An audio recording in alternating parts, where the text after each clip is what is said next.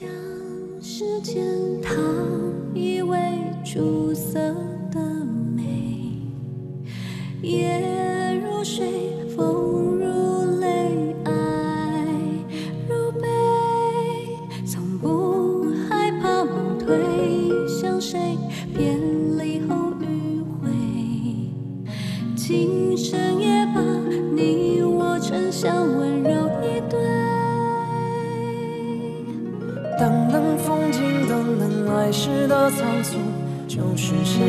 今生度。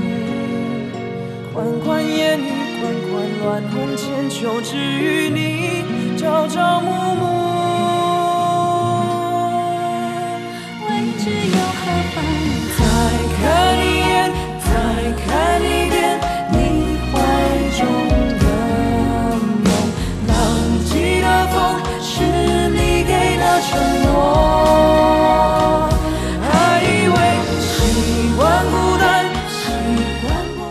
北京时间十二点零八分，这里是正在直播的文艺大家谈，来自中央人民广播电台文艺之声。各位好，我是小东。各位好，我是小昭。不知道最近您正在追哪些电视剧啊？今天我们来聊聊国产影视剧这个行业。提到影视剧行业，近一年总会伴随着，比如像高价片酬啊、粗制滥造，还有收视率造假以及演员不敬业等等的关键词，这似乎已经成了近年来影响国产影视剧健康发展的一个顽疾。在资本盲目的追逐和营销无良的催化下，影视剧的产业正在面临着巨大的挑战。这集中体现在一些明星高昂的片酬挤占着整体的制片的资源，资本一味地追求流量，而不是注重质量。简单说吧，钱都给了流量明星，其他工种挣不着钱，电视剧的质量也会越来越差。靠流量明星好像才能够带来收视率一样，这让影视剧行业整个生态正在走入一个恶性循环的怪圈。当然了，陷入这样的境遇，也让很多影视行业内的从业者啊感到苦不堪言。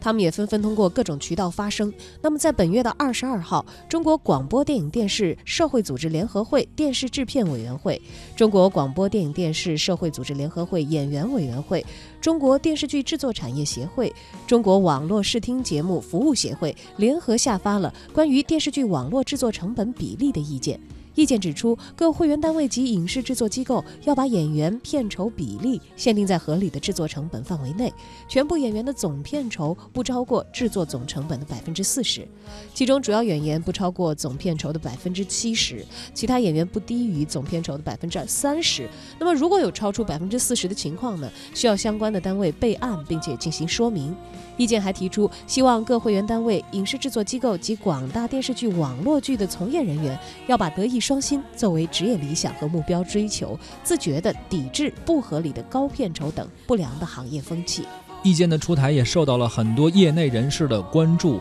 这将给影视行业的发展带来怎样的变化呢？未来的从业者该怎样去做？具体的执行又会有到何种程度啊？这也成了大家关注的焦点。今天呢，我们来关注聚焦一下影视剧行业，说说那些有流量明星、有大投入却没有收到什么好的回报的烂剧，同时呢，也看看那些把钱花在刀刃上、踏踏实实做出来的良心剧、品质剧。欢迎您关注我们的微信公众号。文艺之声可以发来文字留言，跟我们聊聊您最近正在追哪些好剧呢？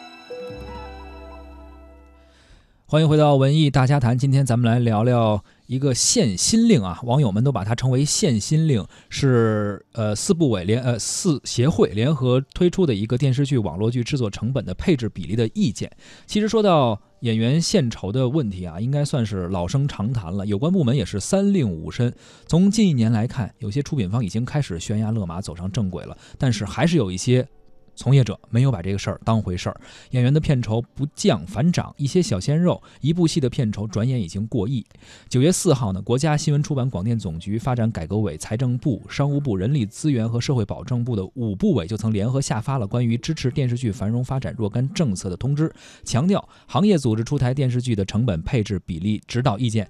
引导制作企业合理安排电视剧投入成本的结构，优化片酬的分配机制。到了九月二十二号，我们刚刚说到了四部呃四协会就联合发布了这个一个配置比例的意见啊。而人民网的文章也评论，这一次广电总局动真格的了，这无疑是对目前的高片酬满天飞、影视剧粗制滥造等乱象的一种及时叫停。事实上，近年来由于明星的天价片酬所导致的负面的影响已经非常的明显了。出品方一味的追求流量，为了收视率可以说是不顾一切也不择手段啊，花大价钱请流量明星。但是考虑到影视剧成本的上限，片方为了保证明星的片酬，忽视剧本的研发，也降低其他工种的人员工资比例，压缩拍摄的周期，只为了迎合流量明星的档期。在这种畸形又扭曲的恶劣环境下，某些演员为了挣钱，不断的跨组压缩档期。还有导演表示，出品方点名儿，哎，就要他他他来演。嗯，而这些跨戏的明星呢，只给剧组不到一个月的拍摄档期，要完成原计划三个月的拍摄，这就导致了抠像啊、替身啊，还有数数字不背台词儿啊、不背台词儿啊啊、嗯等等这些现象的层出不穷。那么明星的片酬一涨再涨，其他的制作环节费用却一减再减，最终导致了影视剧质量的不断的下降。哎，总的成本是一定的嘛，你把更多的钱都给了流量明星，其他环节只能是喝汤了啊，吃不着肉了。早在去年八月，央视在新闻节目中就提及了天价片酬的问题，还点名了《如懿传》里面霍建华和周迅就一共拿走了上亿的片酬，还提到了电影《致青春二》以及电视剧换呃电视剧换乘，也都是有演员片酬过高的这种情况啊，也是批评了天价演员。但是呢，呃，有这些演员花了很多钱，并没有提高影视剧本身的质量。演员片酬占据了一部分投资的这个绝大多数，一部戏的投资啊，嗯，就势必会碾压其他的这个方个面配比的一些包括。编剧啊、配音啊，甚至什么摄像、灯光、剪辑等等吧。嗯、你说别的这些工种没钱了怎么办？那就偷工减料的人就出来了呗。是，最终呢，导致了啊整体出品的这个质量啊，可以说是非常的粗陋。嗯，当然了，天价片酬虽说让片方叫苦不迭，但是那也是自找的苦吃。对，某些流量明星和小鲜肉，他们明明没有档期啊，但片方愿意妥协，只要他来怎么着都成啊。哎，想想出了好多辙，什么替身演戏、抠脸对，等等这些这个权宜之计、权宜之计吧啊。嗯，而在网上大量吐槽说你抠脸也不抠的这个认真点儿，你没钱呀、对呀、哪有那么多钱啊？那也因此呢，片子最后屡遭诟病啊，行业也由此而败坏。但是呢，天价演员无所谓啊，反正我钱挣到了。而且其实也，我们说天价片酬，其实虽然片酬是给到了演员，但是真的是演员一方之过吗？可能也不仅仅是这样啊，因为各个环节从出品一直到可能我们观众都会有责任，是谁在纵容这些事情？那么既然说有演员啊花了钱了，他又不给你档期，不给你时间，质量这么差，那为什么还出品方非得要请这些流量明星呢？这个锅其实完全如果让出品方去背，他们可能也觉得冤枉。毕竟不是我们一个人决定的呀。你想，我要是拍一个电影，那院线经理也只认明星，如果没有流量就没有排片呀。作为盈利机构，那电影院首先的任务是我得考虑商业性，我得挣钱，不能说我为了为了你说艺术性什么的，这毕竟不是电影院院线先考虑的。同样，播出机构看到电视剧里如果没有流量明星的话，他就不会花钱去买片，毕竟广告商商也不同意嘛，我的广告要投到有流量明星的大剧嘛，所以说这就导致了流量明星成了影视剧市场一个最直观的衡量标准，似乎有了明星就有了市场的一个保证。嗯，只要能请到明星参演，好像其他环节都变得不那么重要了。况且除了院线卫视，如今的视频网站也加入了这个混战哦。哎，啊，有收视号召力、有流量的这些明星资源呢，现在似乎成了影视圈里的硬通货了。尽管从播出平台到制片方等等各个环节都表达了对于目前这种现状的担忧，监管方行业协会也多次提出过要求，试图进行管控、进行疏导，但是其实到目前都还没有收到什么明显的成效。没错，特别是近一年啊，新一轮的片酬暴涨之势反而更加猛烈了。他谁管你质量好不好？谁管你好不好看？我先趁这个现在热钱多的时候，先把钱挣够了再说。这个似乎就是很多从业者、很多演员或者说出品方的一些真实的心态啊。这样我们觉得观众是不是确确实实在这些口口声声把观众称为衣食父母的这些从业人员心中一钱不值啊？都把我们当成在这个。艺术上没有要求，在智商上糊弄的 也没有什么商数的这样的一群人了。当然，面对这样的现状，我们的业界观察者、中国传媒大学教授柴卢静也发表了自己的看法。锁定几位一线明星出演影视剧主角是一种求保险、懒惰的做法。所谓的一线明星，并不是指的那些演技出众的演员，多是指粉丝量大、市场关注度高的明星。制片方当然可以不在剧本和拍摄上下功夫，只要请到一线明星出演，自然带动院线的排期和票房数量。在电影和电视剧的观众中，又有多少是看剧本、导演和演技的呢？大多数的观众，可能因为这个剧被宣传成热点、有名气的东西嘛，自己也得看看；有的可能是因为冲着偶像看的，有的已经形成看某一种类型剧的习惯。总体占比比较小的那部分欣赏影视剧艺术的观众，假如长期看不到适合他们口味的国产影视剧，他可能就到网上去找国外的电影电视剧去了。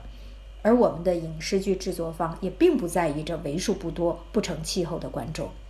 因此，既叫好又叫座的影视剧只能保持在一年出一两部、两三部的态势，那么形成一线明星漫天要价的生态也就不足为奇了。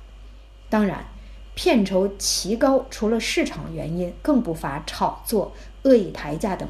不规范、扰乱市场秩序的行为。现在，四协会代表了苦不堪言的网络平台、电视台购买方、影视剧的制作方和观众的心声，联合发布关于电视剧、网络剧制作成本配置比例的意见，希望通过行政干预的手段，对片酬畸形抬升、作品却粗制滥造的乱象及时叫停。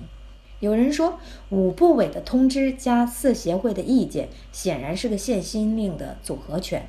其实，光是限远远不够组合。我们这些局外人都能够想出一些招数规避行政部门的规定，更何况在市场大海中搏击的制作方明星呢？我在想，从长远的角度上来看，组合拳还需要通过政策调节的方式，使文化市场更加完全，使艺术产品的竞争更加充分。打破一线明星控制定价权的办法，就是引入良性竞争。比如说，增加境外影视剧的配额，适当的放宽港澳台演员参演电视剧的规定等等。当然，也呼唤娱乐产业中出现更多有社会责任感和创新能力的企业，视品牌的美誉度为生命，不只以明星，更是要以文艺产品的高质量引领行业发展。在人才竞争方面，像爱奇艺的“天鹅计划”培养有潜力的艺人，打造影视行业的未来之星，使一线明星垄断行情的僵化局面得以松动并且瓦解的这种做法也很好。从更长远的角度上来看，组合拳中重要的一拳是文艺评论的正确舆论导向。在网络上，我们看到的一些打着评论旗号、实质属于炒作的软文，远远大于公正、平衡、理性的良心话。脑残粉、键盘侠的狂热的刷屏和打分，更是乱花渐欲迷人眼。每一次围观心理驱使下的买票点击，都会增加烂片的票房和点击量，而被所谓的数据分析拿去编造热闹的假象。观众呼唤影视剧的良心之作时，也请你作为评论人和发帖者时说良心话。此外，媒介素养教育和审美教育不能只是学生艺考或者加分的课外班的技术培训，也得纳入学校教育、家庭教育和社会教育体系中。我们的美育水平提高了，自然可以由艺术鉴赏力把关，过滤掉一些抠像表演、流量小鲜等等。我们之间没有眼神的关系，没有相互占有的权利，只在黎明混着夜色时，才有浅浅重叠的片刻。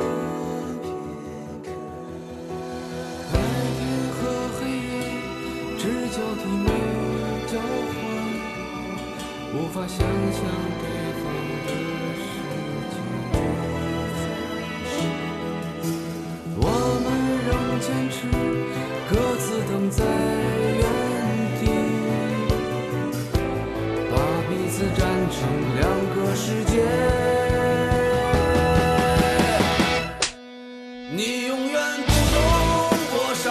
我觉得对于那些流量明星来说，可能永远无法懂，同样是在影视生产链条上拿着低微的收入，还不得不交出，比如说像把他们的脸贴上去这种货的是这些嗯从业者他们的一些心态吧。白天不懂夜的黑，其实我们也不太懂这个行业，这个行业越来越让更多的人看不懂了。但是，呃，我们期待它是向一个好的方向发展吧。最近呢，人民网有一篇文章啊，说有媒体报道，在美国和韩国，演员的片酬只占到总投资的百分之十到三十，而我们已经突破了百分之五十，有的甚至光演员的片酬就达到了整部戏投资的百分之七十，这个应该说已经到了一种癫狂病态的境地了啊。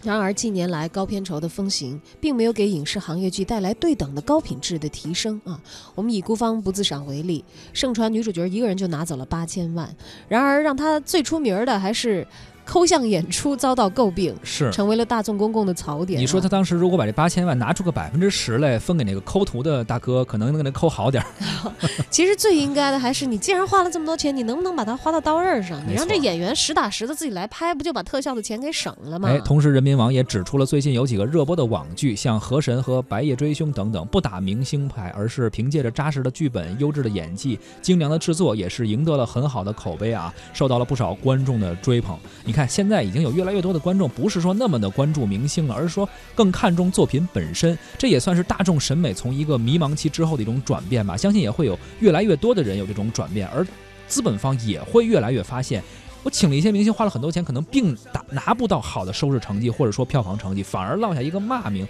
那我何必这样呢？所以可能也这也是在促使着很多出品方不断的去改变自己的思路。此次限薪令的出台，行业和民间应该说是掌声四起的啊！至少我们的监管层面给出了一个指导性的、政策性的一个引领啊，没错，呼吁我们向良性的方向去转变。但是我们仍然要防止有的公司和演员他们阳奉阴违啊，防备他们通过其他的方式来规避目前的一些限令。嗯，那么，我们也在拭目以待吧，是看一看有指导性意见出台了之后，我们加强了对于行业的规范和管理之后，其实我觉得这种规范和管理是对于行业生态的一种呃基础的一个一一一、嗯一个进化的一个指导。。其实说到底啊，流量没有什么错误，问题在于现在很多的流量明星他只是靠流量，而并不是真的能够踏踏实实的去演一部作品。而与此同时啊，我们还要提到一点，就是有一些没有什么辨别力，甚至一味去追求热度的某些无底线的媒体，他们可能是出于很多自己企业自身的一种盈利的目的啊，出于他这方面的属性，就过于的去追求一些短期的效益，比较急功近利，去热点开发，谁火我就追谁，然后制造话题。你打开那些网站，全是某娱乐明星怎么样怎么样，这样迅速的去被流量所吸引，而助长了流量的这种泡沫的积聚，给那些低劣的、低俗的、低质的一些现象或者一些剧集捧臭脚，甚至和他们同流合污。而未来，我们相信，如果他一直这样做下去的话，现在有多疯狂，未来就会怎样去灭亡。假的真不了，真的假不了。没错我，觉得咱们还是多留点钱，多留点心思，多留点功夫，给咱们考验真诚的艺术创作本身吧。